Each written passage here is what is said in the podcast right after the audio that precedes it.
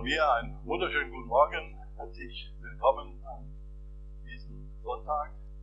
Wir kommen heute zu den Versen 26 bis äh, 16 bis 25. Ähm, und ähm, dieses Kapitel 10 ist ja die zweite Rede, die Jesus hält.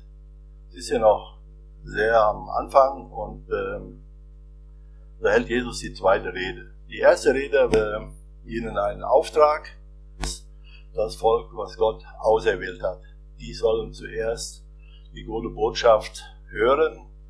Die sollen zuerst hören, dass das Reich Gottes nahe herbeigekommen ist. Und er gibt äh, sie vor für diesen Einsatz, wo er sie hinausschickt, den Menschen zu begegnen. Sonst war er ja immer derjenige, der dran war, der, den die Leute angesprochen hat, der mit den Menschen gesprochen hat. Aber jetzt sollen es die Jünger sein. Aber er lässt sie nicht einfach so ziehen und sagt, ja, guckt mal, wie er klarkommt und äh, prüft mal und ja, mal sehen, wie er Zweck ist nahe herbeigekommen. Zu einem späteren Zeitpunkt, als ähm, Jesus schon wieder beim Vater war, dann hat sich das geändert. Da wurde der Stephanus gesteinigt und danach setzte Saulus mit der Verfolgung der Christen ein. Und mit der Verfolgung der Christen veränderte sich auch der Auftrag der Jünger, die der, der Jesus ihnen gegeben hat. In der Apostelgeschichte können wir dann nachlesen von äh, der Verfolgung der Christen, von den Anfängen der Verfolgung der Christen. Und damit hat aber auch die Missionierung der Heiden begonnen. Sie verstreuten sich in viele andere Städte und Länder und ähm, sie schwiegen nicht von dem, was sie durch Jesus Christus erfahren hatten, was die Jünger ihnen gesagt hatten und was sie mit Jesus erlebt haben. Und sie wirkten in der Kraft des Heiligen Geistes und erzählten davon, dass das Himmelreich nahe herbeigekommen ist. Und ähm, es war jetzt dieser Auftrag war jetzt nicht nur mehr für die Juden äh, gesagt, gesagt zu erzählen, sondern auch für die anderen Völker, für die gesamte Menschheit.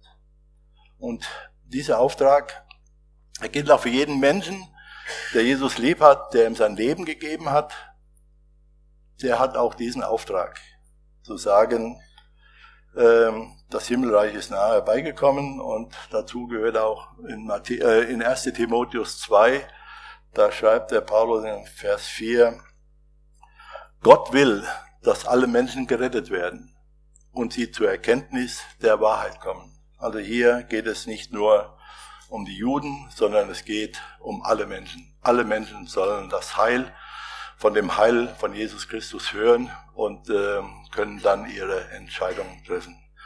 Ich bete noch. Danke, Jesus Christus, dass du gekommen bist, um uns ja, zu zeigen, wie der Vater ist. Du bist gekommen, du hast das Reich Gottes herabgebracht auf diese Erde. Du, der Sohn Gottes, bist ans Kreuz gegangen für uns, damit wir leben dürfen, damit wir ewiges Leben haben in dir. Und dafür danke ich dir von ganzem Herzen, dass wir das verkündigen dürfen. Und ich will dich bitten, Herr, dass wir als jeder Einzelne, aber auch als Gemeinde diesen Auftrag wahrnehmen, den du uns gegeben hast, hinauszugehen in die Welt, ein Evangelium zu verkündigen, den Menschen zu sagen, dass du gekommen bist, um sie zu erretten und zu erlösen und dass du in ihre Herzen hinein Frieden bringen willst und Vergebung ihrer Sünde und Schuld und ja, dass sie Gottes Kinder werden können. Herr, hilf uns dabei, stärke uns auch im Glauben und Vertrauen auf dich, dass wir diesen Auftrag ja persönlich und auch als Gemeinde wahrnehmen. Herr, und dazu lasse auch diesen Morgen gebrauchen. Segne du, rede du, wirke du durch die Kraft deines Heiligen Geistes. Amen.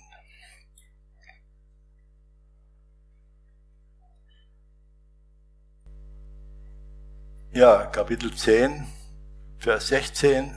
Seht, ich sende euch wie Schafe mitten unter die Wölfe.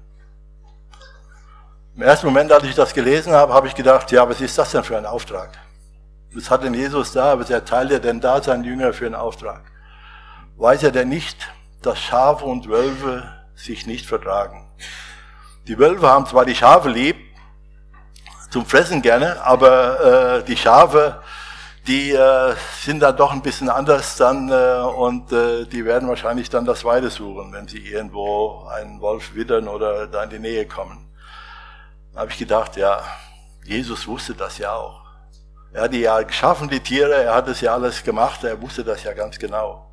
Er wusste, dass die Wölfe den Schafen hinterher machen würden, würden sie angreifen, würden sie zerreißen. Und Jesus wusste das auch selbst. Er, das Lamm Gottes, das Lamm Gottes, hat es ja selbst erfahren. Hat es bis dahin ja schon erfahren in der kurzen Zeit, wo er auf dieser Erde war und äh, in den Begegnungen mit den Juden hat er das erfahren und er wusste auch, was noch auf ihn zukommen würde. Dass es ja noch viel schlimmer bekommen würde. Und äh, das war ihm ja bekannt, das wusste er ja. Und deswegen äh, wusste er auch, was er seinen Jüngern zumutete. Aber er lässt ja seine Jünger nicht im Unklaren. Und er hat sie ja auch ausgestattet, er hat sie ja ausgerüstet mit Vollmacht. Und er geht auch noch äh, besonders darauf ein und schreibt und sagt ihnen auch noch, wie sie sich verhalten sollen. Wie sie sich verhalten sollen, gerade diesen Wölfen gegenüber. Und mit diesen Wölfen werden oft die geistlichen Führer der damaligen Zeit bezeichnet. Das ist die, die Führer des Volkes waren. Diejenigen, die in den Synagogen gesprochen, geredet hatten, die waren die, die Jesus am meisten angegriffen haben die äh, nach ihm geschnappt haben, wie die Wölfe nach Schafe schnappen. Und äh, davor warnt er sie. Und er sagt ihnen, sie werden, werden sie angreifen, sie werden sie attackieren, aber ihr Verhalten soll etwas ganz anderes sein. Sie sollen sich so verhalten, wie Schafe verhalten. Ich habe noch nirgendwo gelesen, dass Schafe sich irgendwo wehren. Wenn die Schafe zum Scherer kommen, dann sind sie still. Wenn sie zur Schlachtbank geführt werden, dann sind sie ganz still. Und äh, ein Schaf wehrt sich nicht. Und ähm, es wehrt sich nicht gegen einen Wolf, es wehrt sich auch nicht gegen mehrere Wölfe, sondern wenn es die Möglichkeit hat, dann wird das Schaf fliehen und wird hoffen, dass es aus der Gefahrenzone kommt. Aber die Jünger sollten sich so verhalten, wie sich Schafe verhalten. Und Jesus sagt zu ihnen, seid deshalb klug wie Schlangen und aufrichtig wie Tauben. Sie sollen klug sein wie Schlangen und aufrichtig wie Tauben. Die Schlange ist in ihrem Verhalten ein sehr kluges Tier. Aber die Schlange hat auch in ihrer Klugheit viel Falschheit und Hinterlist, Verschlagenheit. Eine Schlange ist auch ein verschlagenes Tier, ein hinterlistiges Tier. Aber es ist sehr klug. Wenn wir an die erste Begegnung mit einer Schlange in der Bibel lesen, bei Adam und Eva, dann wissen wir, dass es sehr klug war, aber es war hinterlistig. Es war falsch. Es war, ja, es hat betrogen in seiner Klugheit.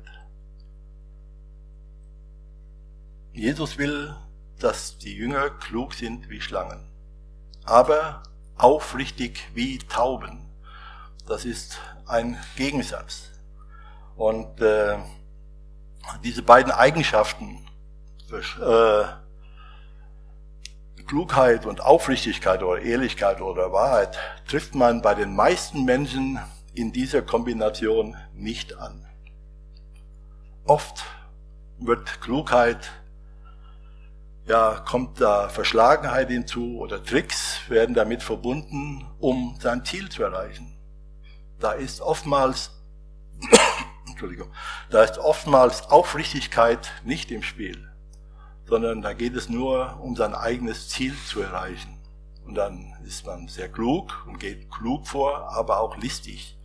Und Jesus sagt seinen Jüngern, so sollen sie nicht vorgehen. Sie sollen klug sein, aber sie sollen aufrichtig sein, sie sollen ehrlich sein, sie sollen die Wahrheit gebrauchen. Und ähm, deshalb ist es auch für uns Menschen so wichtig, auf Jesus und den Heiligen Geist uns zu belassen, mit ihnen in Verbindung zu stehen, mit ihm Gemeinschaft zu haben, damit der Heilige Geist uns diese Eigenschaften, damit wir die erwerben können, uns schenken lassen können vom Heiligen Geist, dass wir sie danach gebrauchen können. Klugheit und Aufrichtigkeit.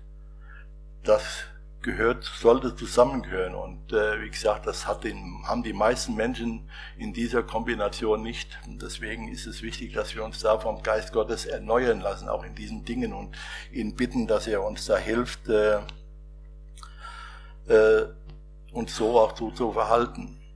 Die Jünger waren schon ein Stück mit Jesus unterwegs und hatten auch mitbekommen, wie er sich verhalten hat und so sollten sie sich auch verhalten. Sie sollten die Konfrontation mit Menschen, insbesondere mit den geistlichen Führern, nicht suchen, aber wenn sie kam, wenn diese Konfrontation kam, dann sollten sie sich klug verhalten und aufrichtig und ehrlich sein. Äh, sie sollten in ihrem Verhalten auch den Führern und den Leitern des Volkes oder insgesamt auch in ihrem Leben, in, ihrem, in dem, was sie tun, da keinen Anlass geben, dass sie gegen sie vorgehen konnten. Sie sollten also nichts Falsches tun, sie sollten sich nicht falsch verhalten und sie sollten auch nicht unehrlich sein. Der Paulus schreibt im 2. Korintherbrief, Kapitel 4, 2. Korinther, Kapitel 4, Vers 2, sondern wir haben uns losgesagt von schändlicher Heimlichkeit und gehen nicht mit List um, verfälschen auch nicht Gottes Wort, sondern durch Offenbarung der Wahrheit empfehlen wir uns dem Gewissen aller Menschen vor Gott. Also Paulus schreibt, schändliche Heimlichkeiten vermeiden, nicht mit List umgehen, unverfälscht Gottes Wort sagen und in der Offenbarung der Wahrheit leben auch vor den Menschen. Jesus warnt dann in dem nächsten Vers sie auch vor den Menschen und besonders vor denen, die sie vor die, in, vor die Synagogen, in den Synagogen oder vor Gerichte stellen und sie auspeitschen lassen.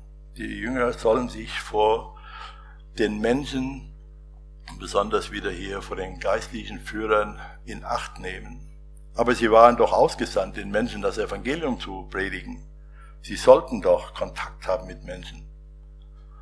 Und aus diesem Grund war es auch wichtig, dass sie um Klugheit gebetet haben, dass sie mit Klugheit und mit, mit Aufrichtigkeit ausgestattet sind, damit sie klug und auch weise handeln können, ohne falsch, und somit auch Wege zu finden, somit auch Wege zu finden, das Evangelium Gottes den Menschen zu predigen, das Evangelium Gottes weiterzusagen. Und wenn sie dann vor Gericht gestellt werden oder werden sollten, dann sollten sie deswegen davor stehen, weil sie zu Jesus gehören und nicht deshalb, weil sie sich falsch verhalten haben, weil sie etwas Falsches getan haben, weil sie äh, gelogen haben oder irgendwas irgendwie äh, äh, sich anders verhalten haben. Da war, da war Klugheit angebracht, auch gerade den geistlichen Führern gegenüber. Und äh, ja, es ist auch wichtig. Manchmal dann ist es so, dann handelt man was oder macht was und dann war das sehr unklug im Nachhinein und dann hat man oftmals auch Konsequenzen dazu tragen. Vielleicht ein Beispiel von mir, wo ich unklug war, wo ich unklug gehandelt habe oder nicht gehandelt habe. Ihr wisst alle, dass ich äh, ins Gefängnis fahre, um dort äh, mit Menschen über Gott und Jesus zu sprechen in einer Gruppe. Und da war ein junger Mann dabei, der war früher selbst ähm, drogenabhängig, der war ähm, auch im Gefängnis gewesen, ähm, der war dann hatte ich dann gefragt, ob er mitfahren kann. Er würde auch gern mitfahren das Evangelium verkündigen. Und er hat auch in dem gleichen Gefängnis gesessen, ähm, wo er mitfahren wollte. Das war für mich jetzt schon, denke ich, na, das wird wahrscheinlich nicht klappen, weil äh, da als Ehrenamtlicher dann reinzukommen, ist dann oft schwierig. Aber es hat geklappt. Er ist mitgefahren und es war auch gut. Äh, wir haben uns gut unterhalten und auch er war doch gut mit den äh, Gefangenen in Kontakt und konnte sich auch gut mit denen unterhalten. Und äh, ja, dass jetzt jemand, der im Gefängnis gewesen ist, mitkommt und dann auch von Jesus weitergibt, das war für die Gefangenen natürlich jetzt was Besonderes. Und wir hatten, davor hatten wir mit einigen, ja, sehr strengen Muslimen, die kamen bei uns in die Gruppe, die waren äh, ja, ja schon fast äh, sehr streng und sehr radikal äh, ein bisschen diskutiert. Das hat mir dann aber abge abgeklärt, haben gesagt, hier können wir jetzt nicht mehr weitermachen. Es geht nicht nur darum, wir sind hier, um das Evangelium von Jesus weiterzugeben und nicht uns über irgendwelche Dinge, da hatten wir uns jetzt ein paar äh, Abende unterhalten, aber das haben wir dann abgebogen. Ja, und dann, ähm, da waren die auch nicht mehr da. Und dann brachte dieser junge Mann brachte dann Traktate mit, als wir dann fertig waren und so weiter und verabschiedet haben. Sagte, ach, ich habe hier noch drei Traktate. Da geht es auch äh, um Christentum und Islam. Ich habe jetzt nicht weiter geguckt, habe gedacht, ja, es würde schon in Ordnung sein, habe mir da reingeguckt und äh, siehe da, einer der geistlichen Führer, die einer der beiden Pfarrer, die äh, dort im Gefängnis tätig sind, die haben dieses, Traktat, dieses Traktat bekommen und haben, sind dann direkt bis zum Ministerium marschiert, am Anstaltsleiter vorbei, gar nicht den Anstaltsleiter kontaktiert oder sonst jemand direkt zum Ministerium. Das kann wohl nicht so wahr sein, dass hier sowas im Gefängnis verteilt wird. Und dann, ja, dann hieß es erstmal Stopp, keine Kontaktgruppe mehr, erstmal aus und ähm, bis dann der Anstaltsleiter war im Urlaub, bis er dann kam, war es ganz gut, dass ich den schon viele Jahre kannte, auch äh, ja, schon zwei Jahrzehnte bestimmt und ähm, einen guten Kontakt zu ihm hatte. Dann konnte ich mit ihm sprechen und dann habe ich mir mal das Plakat zukommen lassen, das Traktat und da stand jetzt nichts Falsches drin, aber wie das da drin stand, das war unklug. Das war zwar von einem Miss, ähm, äh, Islam äh, äh, Spezialisten geschrieben und auch ein Pastor, aber es war sehr unklug geschrieben. Es war sehr äh, provozierend und sehr radikal geschrieben. Also das hätte ich, wenn ich mir das vorher angeguckt hätte, hätte ich gesagt, nee, das verteilen wir nicht. Das war die Unklugheit von mir, dass ich mir das nicht habe erst angucken lassen, sondern gedacht, ja, es wird schon nichts Falsches sein. Es war auch so, ist so, aber das war einfach unklug. Und dann hat man halt dann die Konsequenzen zu tragen. Heute ist wieder alles gestreckt, es hat wieder alles äh, seine, seine Ordnung. Da, auch da können wir Gott für danken. Es haben sich dann auch ähm, viele dann auch eingesetzt und gesprochen. Äh, der eine hat mit dem Ministerium noch telefoniert und geschrieben und gemacht und das ist dann nachher alles dann wieder wieder gut geworden. Aber so muss man sehr aufpassen, sollte man klug sein und äh, muss aufpassen, was, äh, was man auch sagt und was man weitergibt. Und äh, war jetzt einfach so ein Beispiel mal, wie man sich etwas kaputt machen kann durch unkluges Handeln. Und äh, Gott sei Dank hat er es wieder richtig gemacht. Und äh, dafür bin ich sehr dankbar. Also die Jünger mussten damit rechnen, dass die Reaktionen auf ihre Predigt Ablehnung und Hass hervorbringen. Und das im Besonderen bei den Menschen, bei den geistlichen Führern des Volkes. können wir Apostelgeschichte aufschlagen. Apostelgeschichte Kapitel 4.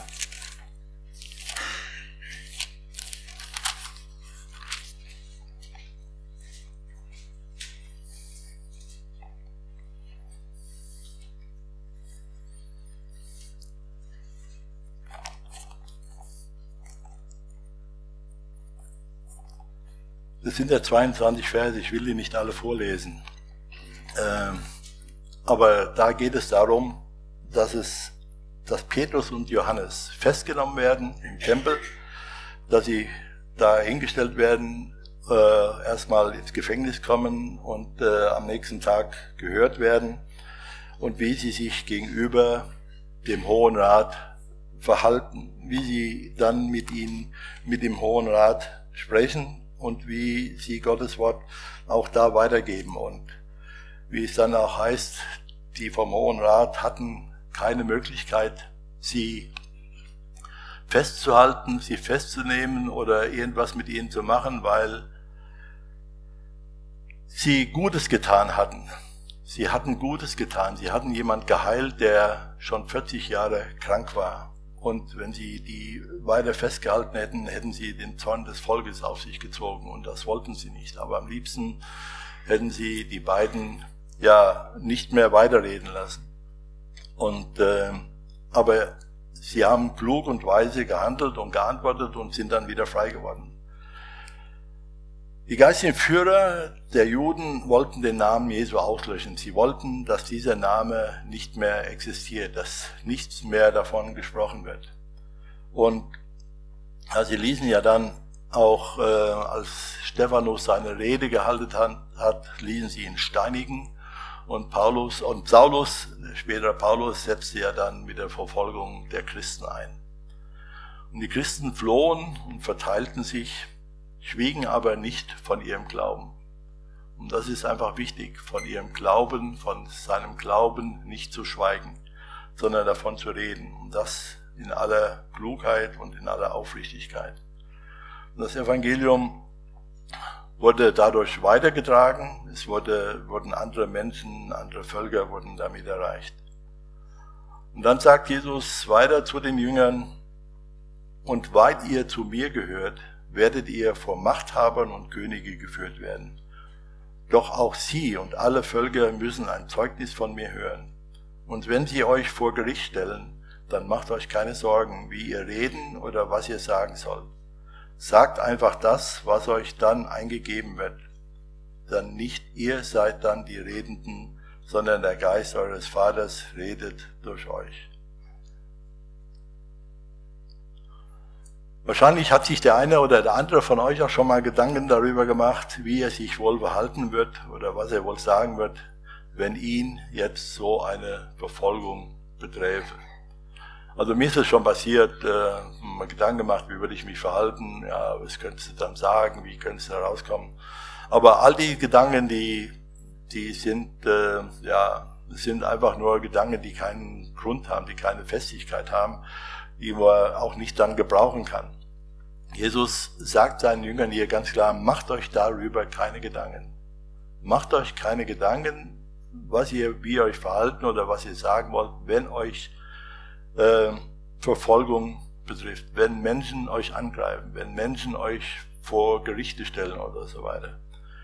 Dann sollt ihr das Evangelium verkündigt und predigt das Evangelium, dass das Reich Gottes nahe herbeigekommen ist, dass Jesus gekommen ist und ähm, dass Jesus ähm, auch für sie da ist. Und wenn, wir, wenn sie dann vor Gericht stehen, dann sollen sie das sagen, was der Heilige Geist ihnen, der Geist des Vaters, ihnen sagt.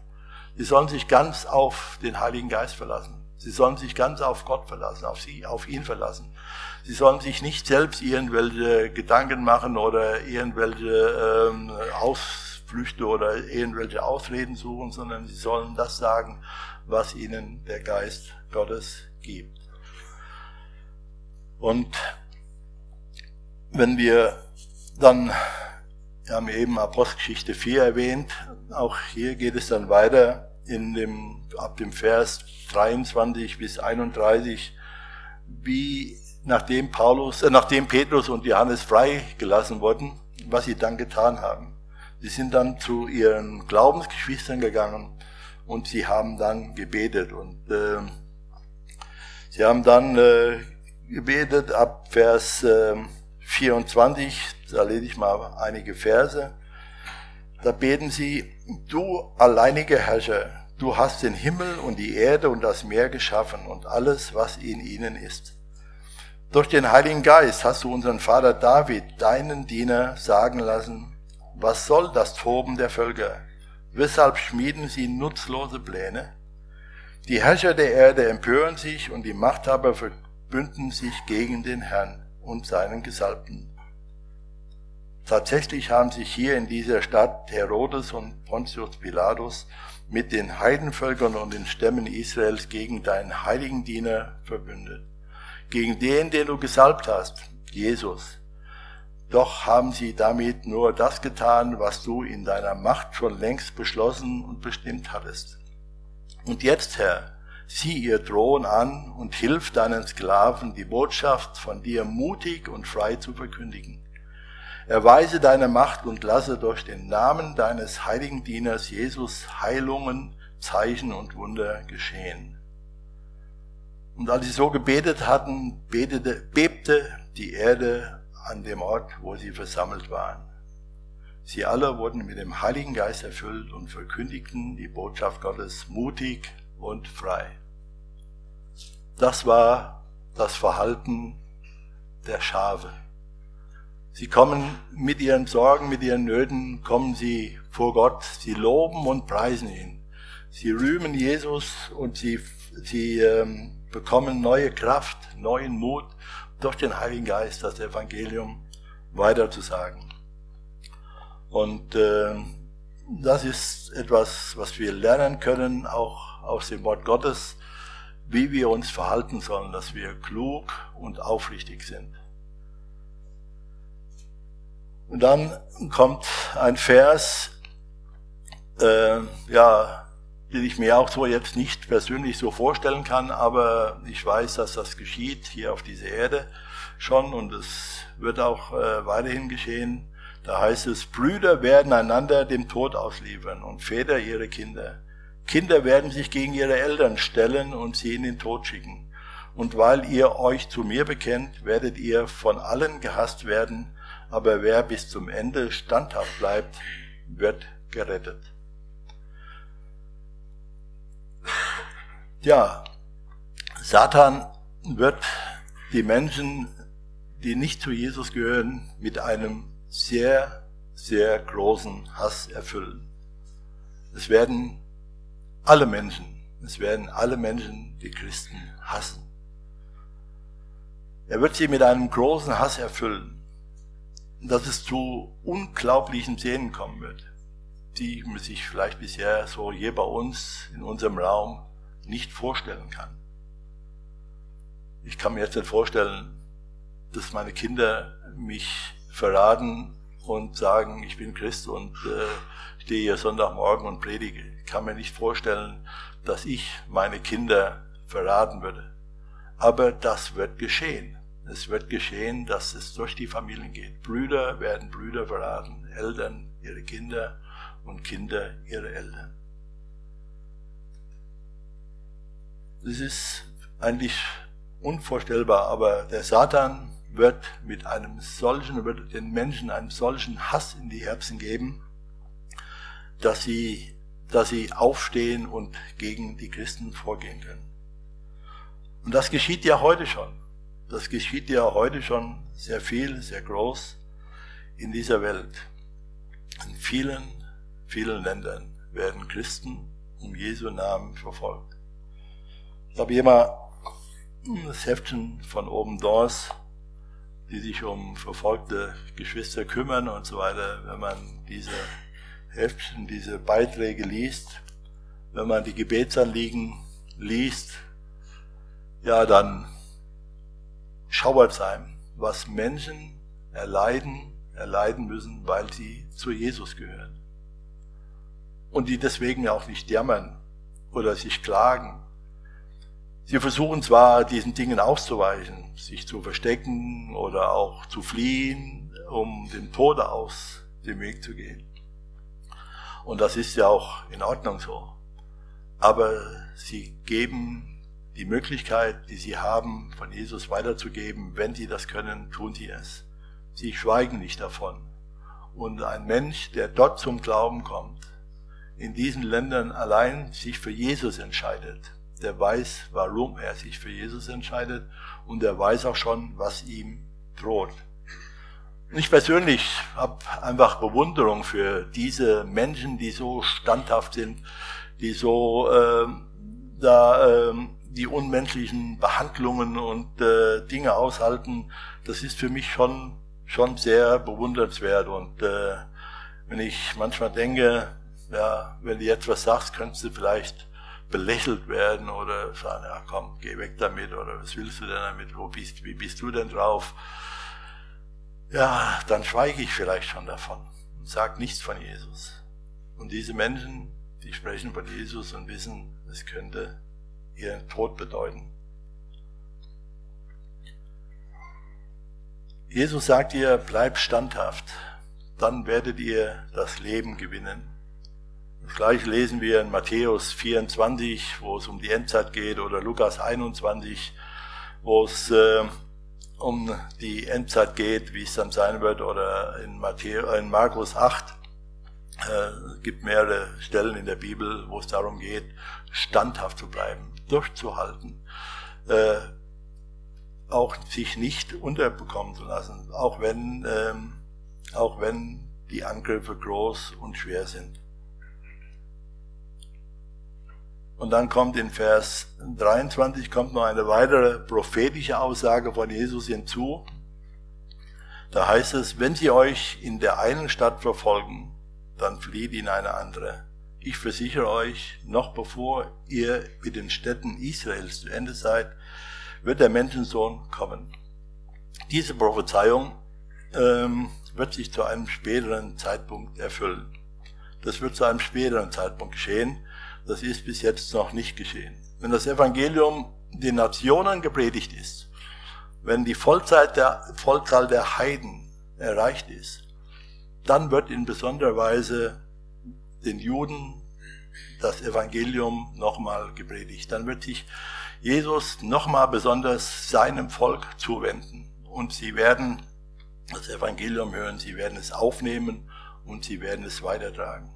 Aber sie werden auch verfolgt werden, sagt Jesus hier. Sie werden nicht alle Städte Israels erreichen. Denn Jesus wird dann vorher kommen und wird sie von dieser Verfolgung, von dieser Verfolgungszeit befreien und äh, wird sie, ja, äh, wird dann die Seinen zu sich nehmen. Das wird aber noch zu einem späteren Zeitpunkt geschehen. Und dann sagt er nochmal was zu seinen Jüngern und zu uns. Ein Jünger ist doch nicht besser als sein Lehrer. Und ein Diener steht doch nicht über seinem Herrn. Der Jünger muss sich damit begnügen, dass es ihm so geht wie seinem Lehrer und der Diener, dass es ihm so geht wie seinem Herrn. Wenn Sie schon den Hausherrn Belzebul genannt haben, wie viel mehr dann seine Leute. Jesus spricht hier von seiner eigenen Leidenserfahrung, die er gemacht hat und die er noch machen wird. Er weiß, wie sie ihn behandelt haben und er weiß auch, wie sie ihn behandeln, noch weiterhin behandeln werden.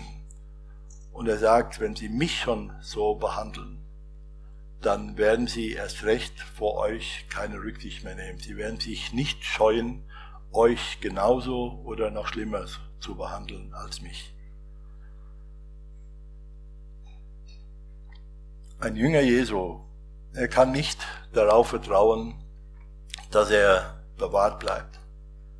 Dass er so wie hier bei uns in unserer Region, wie in unserer Umgebung, wie in unserem Land, ähm, ja, es ganz gut als Christ leben lässt. Da gibt es in dem Sinne nicht äh, ja, so die große Verfolgung, wie es jetzt in Nordkorea oder in Iran oder Somalia oder sonst irgendwo ist. Aber diese Rede, die Jesus hier den zwölf Jüngern hält, die gilt auch für uns. Damals waren die Jünger unmittelbar davon betroffen. Nachdem Jesus mit der Rede fertig war, zogen sie los und haben dann ihre Erfahrung gemacht. Sie gilt auch uns heute, auch unmittelbar nachdem wir zum Glauben an Jesus Christus gekommen sind, dass wir Jesus Christus verkündigen und ihn weiter erzählen und sie gilt auch unmittelbar für alle weiteren Nachfolger Jesu.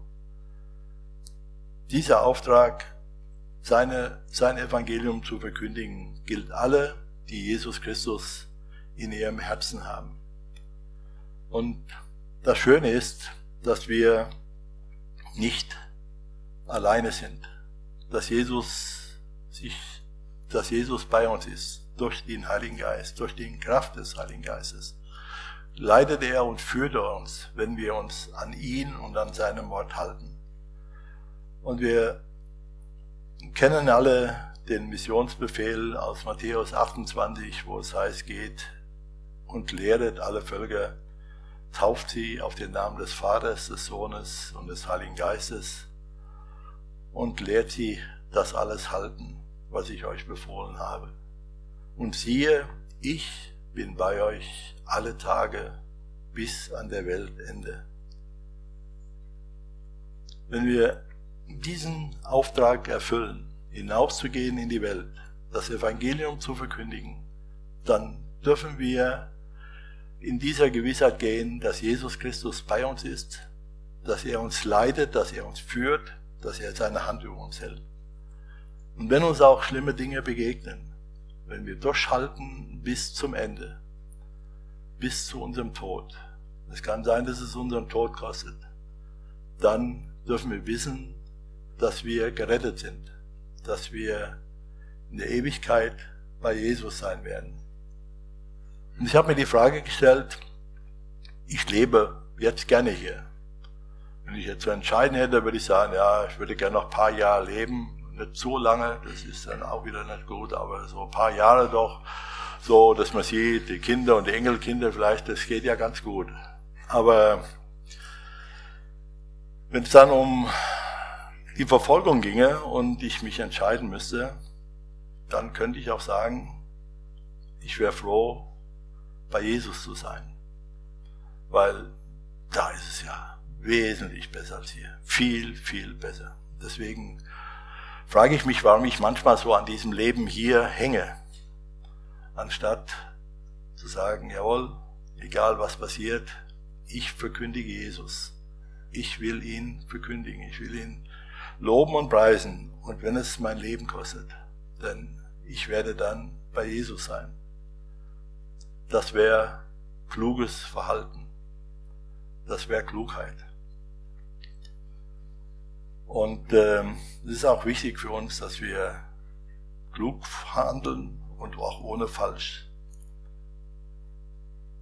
Aber auch hier bekommen wir, wenn wir Dinge ansprechen, wenn wir unsere Stimme erheben und sagen, das ist Sünde, einem Menschen oder einer Gruppe von Menschen und so weiter, das, was ihr tut, ist Sünde, ist Schuld vor Gott, dann werden wir auch Gegenreaktionen haben. Dann werden, das werden die Menschen sich so ohne weiteres nicht gefallen lassen. Dann wird es Gegenreaktionen geben. Da gibt es heute auch hier bei uns in unserem Land schon einige Dinge und ähm,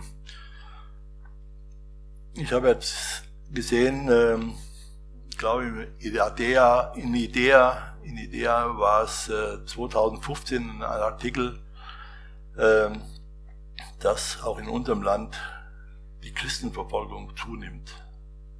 Da waren einige Dinge aufgeführt, war zum Beispiel die Ver- und Gebote beim Thema Kindererziehung.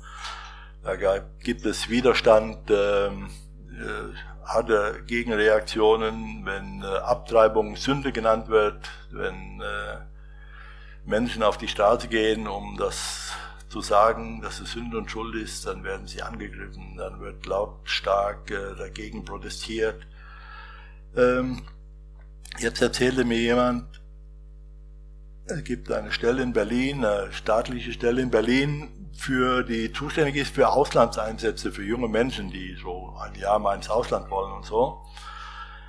Und wenn sie dann in ein christliches Werk gehen, äh, dann ja, wird ihnen gesagt, dass sie auf keinen Fall an den Andachten, missionarischen Einsätzen oder dergleichen, alles was mit dem Christentum zu tun hat, nicht teilnehmen sollen. Warum? Weil der deutsche Staat möchte gern weltanschaulich neutral bleiben, möchte also weltanschaulich keine Meinung haben, äh, möchte das nicht, dass Menschen, die da hingehen und dann an diesen Dingen teilnehmen. Auch das ist Beeinflussung und das ist auch, ja, kleine, eine kleine, wenn auch nicht so, ja, mit Tode bedrohte, bedrohte ähm, Christenverfolgung. Es sind zwar keine aggressiven Angriffe, aber es ist schon nicht so einfach. Aber wenn wir über unsere Landesgrenzen hinausgehen, gucken über Deutschland oder vielleicht auch über Europa hinaussehen, dann können wir sehen, wie Christen in der Welt gehasst werden.